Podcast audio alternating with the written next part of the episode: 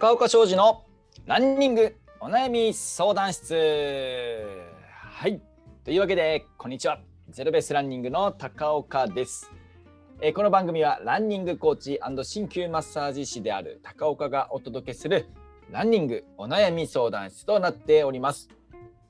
この番組では全国のランナーさんから寄せられたさまざまなお悩みコメントランニングに関わるお悩みコメントに対して私高岡がフルスイングでブンブンお答えしてまいります。さあそれでは今日もね早速行ってみましょう。今日のお悩みはえ栃木県の肉団子大好きさん、え51歳女性からのお悩みです。えランナー膝は安静にした方がいいんでしょうかとはいいうことですけれどもはいこれはねどうでしょう？皆さんの中でもねランナー膝経験したことあるという方ねいるでしょうか？いらっしゃるでしょうか？僕もねもちろんランナー膝はね、えー、その競技やってた頃現役の時からもそうですけれどもその後もね、えー、ちょいちょいこう悩まされる悩まされてきた症状でありますけれどもこのねランナー膝っていうのはもうね、えー、統計的にもランナーに最も多い症状っていうふうに言われてますと。ね、多いですよね皆さんのお知り合いにもね知り合い友達ランナーにもいませんか？こう膝が痛いっていうランナーさんね。でこういうランナーさんはですねやっぱりそのまあラン,、ね、ランランナー膝っていや安静にした方がいいんじゃないかとか、まあ、ちょっと休んだ方がいいよねっていうところで、まあね、こう休んだりされるわけなんですけれどもこのもちろんですねこれ安静にしててしてたら改善すると、ね、症状が改善するというケースもまあまああります。まあ、割とあります。ただただですね少し休んでも、えー、まあ、1週間とかね、まあ、走るのをやめて休んでみてもですねまた走り出すとやっぱり膝が痛いわと。なんだよやっぱ痛えじゃんっていうケースこれね結構あるんですよね。皆さんいかがですか？これね。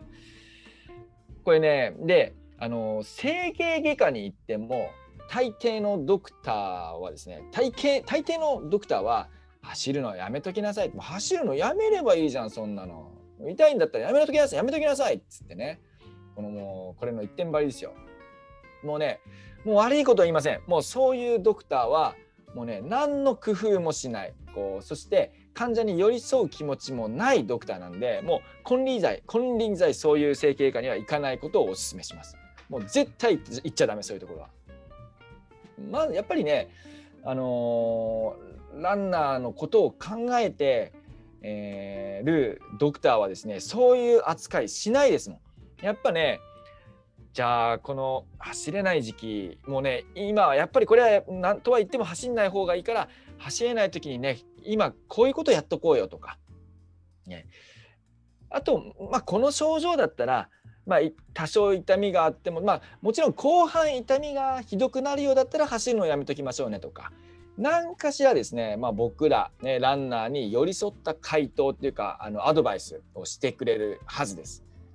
ただねもう本当にねもうそんなのねもう何膝が痛いのに走んなきゃいいじゃんっていうドクターがあまりにも多い。いかがですか？そういうドクターに当たったことないですか？皆さん。僕はありますよ。もうね。なので、まあ、まずですね、えーまあ、膝が痛いと。ただいま膝が痛い絶賛膝が痛いという方はですね、えー、まずはその痛みその膝の痛みって何で出てるんだっけということを考えるとこれが大事かなと思うんですね。まあ、結局、まあ、1週間とか2週間とか安静にしてまあもう歩く時は痛くないからまあもう大丈夫でしょというところで走り出したらやっぱり痛いと。これは結局やっぱりその休んで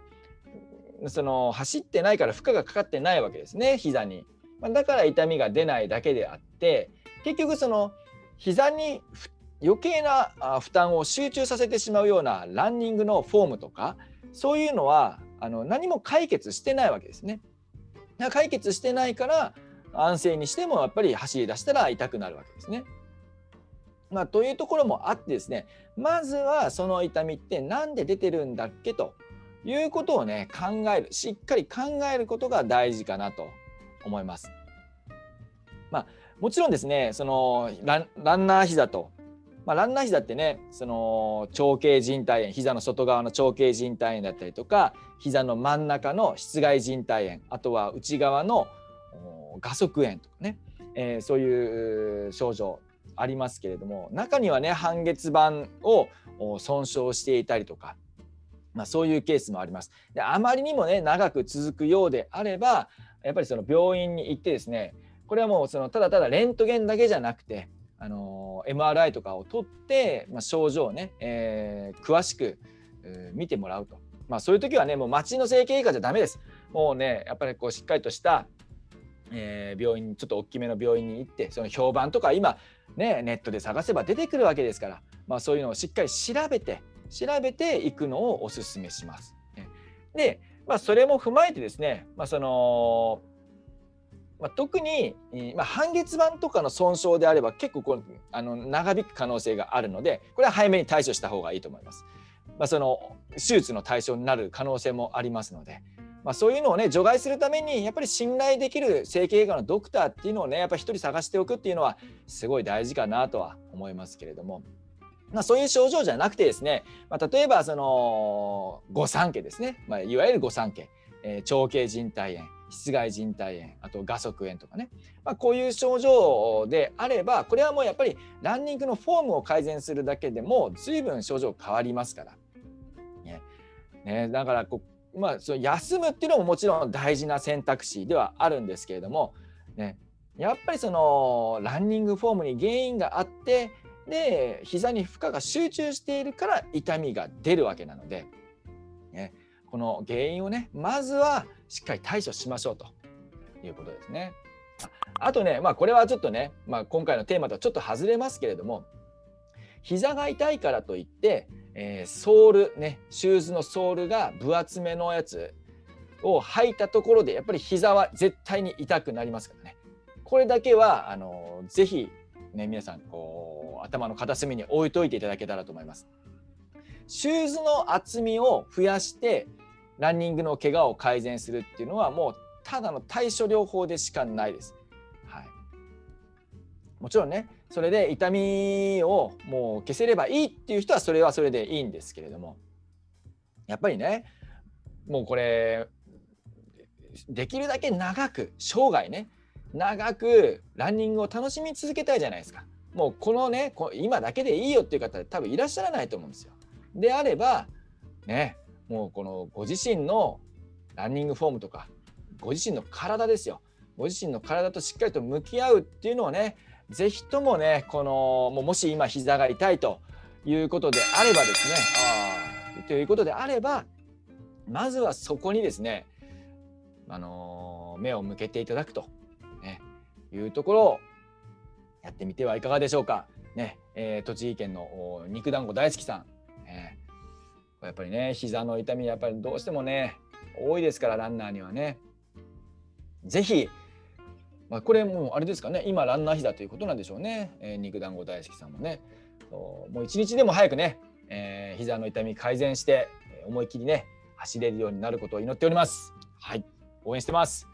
というわけで今日のランニングお悩み相談室はこれにて終了となります。え番組では皆さんからのお悩みコメントをたくさんお待ちしております。お悩みコメントが採用された方には番組オリジナルステッカーをプレゼントいたしますので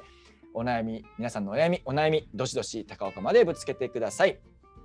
えお悩みコメントはアルファベットでランニングお悩み相談アットマーク gmail.com までメールでお願いいたします。番組の説明欄にもメールアドレス載せておきますのでそちらからもお願いいたしますはいというわけでここまでのお相手はゼロベースランニングの高岡でした。